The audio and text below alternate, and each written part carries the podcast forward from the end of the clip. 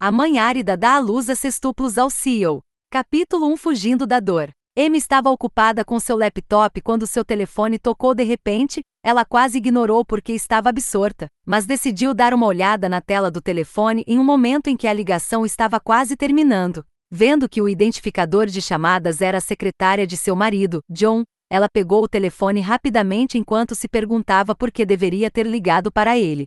Ela só salvou o número de John porque é secretária do marido e nos dias em que não consegue falar com o marido, Callan, no trabalho, ela simplesmente ligava para John para passar o telefone para ele. Mas desta vez era a primeira vez que John faria uma ligação para ela. Ela atendeu a chamada enquanto colocava o telefone suavemente em seu ouvido, mas os sons imundos que ela ouviu a deixaram perplexa e perturbada. Ela teve que olhar para a tela do telefone novamente para ter certeza de que era John quem puxou uma chamada. Ela colocou o telefone no ouvido novamente e ouviu os mesmos sons imundos. Eram gemidos fortes e altos que retratam claramente que alguém estava tendo uma rodada pesada de sexo com ela. Com as poucas vezes que Amy havia falado com John, ela reconheceu sua voz e ela sabia que os gemidos eram definitivamente de John. Será que ela discou seu número por engano durante sua sessão íntima com o namorado? Amy achou que poderia ser um engano, então ela quis desligar a ligação, mas o que Amy ouviu em seguida quase fez sua cabeça cair do pescoço. Ela teve que empurrar o laptop de lado só para ter certeza de que ouviu a coisa certa. Ela escutou claramente novamente John repetiu Foda-me, baby. Callan, vá mais fundo, estou adorando. Oh meu Deus!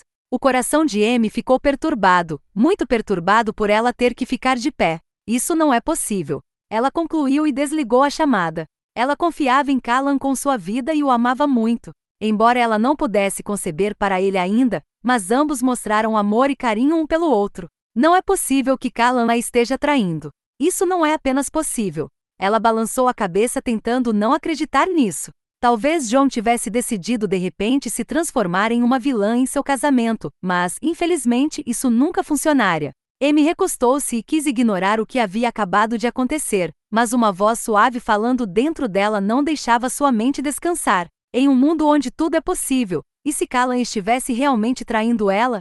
Enquanto ela estava pensando profundamente, seu telefone tocou brevemente e vendo que era uma mensagem de texto, ela pegou seu telefone.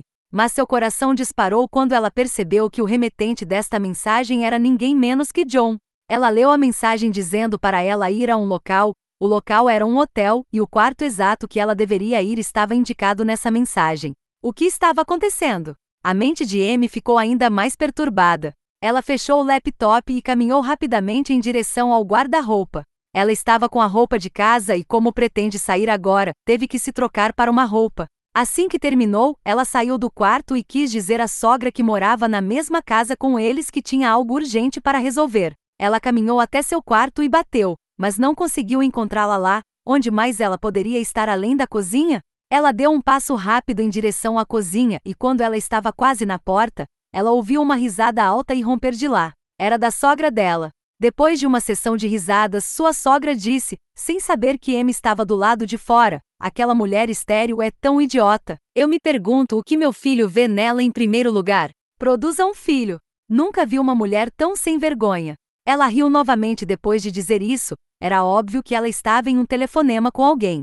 Amy não acreditava que sua sogra pudesse dizer isso. As lágrimas quase caem de seus olhos, mas ela segurou, ela invadiu a cozinha abruptamente e sua sogra, Vilma, virou-se imediatamente para ela com o coração batendo forte. Apenas 30 minutos atrás, Amy havia dito a Vilma que ela estaria ocupada lá dentro até que fosse noite. Vilma não esperava que ela estivesse aqui neste período. Era por isso que ela podia falar livremente e descuidadamente ao telefone. Vilma se perguntou se Amy ouviu o que ela disse. Depois de um breve momento de intenso silêncio entre elas, Vilma fingiu tossir e disse: Amy, er, eu pensei que você. Você vai sair? Mãe, você está com medo? Amy perguntou com um sorriso malicioso, como se não estivesse com dor. Assustado. Por quê? Por quê? Por que eu iria?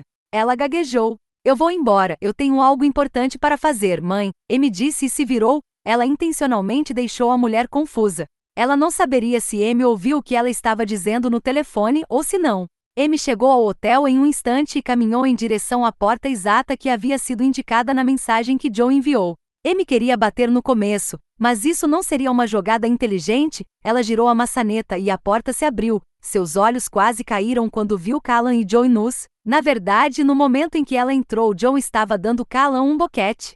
A bolsa de M caiu e suas pernas ficaram gelatinosas de uma só vez. Ela rezou imediatamente para que isso fosse um sonho. Lágrimas quentes descem pelo seu rosto e ela sentiu uma dor excruciante torturando seu coração. Chame um. Ela conseguiu chamar entre sua dor e agonia. No entanto, Callan riu para sua surpresa. John juntou-se ao riso também. John agora estava apoiada em Callan e nenhum deles tinha qualquer sentimento de remorso. Por que você está chorando, garota estéril? Callan perguntou. Você realmente acha que eu vou aturar você para sempre? Oh, então você não quer que eu tenha um filho. É seu destino não ter um filho porque você é estéril, mas esse não é o meu destino. Amy chorou ainda mais, ela não conseguia acreditar que seu marido outrora amado pudesse dizer isso. Ele atraiu o tempo todo? Começou recentemente? Mas ele costumava amá-la. O que mudou? Ela é muito boa em chorar, disse John para Callan e zombou. Amy sentiu vontade de correr em sua direção e bater em sua cabeça com um metal, mas foi por culpa de John que seu marido a traiu? A culpa é inteiramente do Callan. Ele traiu seu amor e confiança por ele. Ela sorriu de repente e parou suas lágrimas. Você me traiu, Callan. Acabou entre nós. Ela pegou sua bolsa e saiu do quarto, mas ela mal tinha dado alguns passos no corredor quando ela caiu na parede e chorou tanto. A dor que ela estava sentindo neste momento era a pior dor que ela já experimentou em toda a sua vida. Era como se a única maneira de superar isso fosse se matar. Ela logo entrou no carro, dirigiu com raiva para o tribunal, pediu o divórcio e voltou para casa.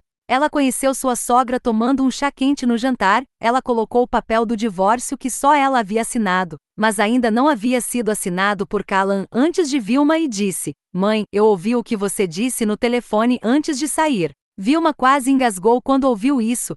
Amy colocou o papel do divórcio na frente dela e disse: Eu também peguei Cala me traindo com sua secretária.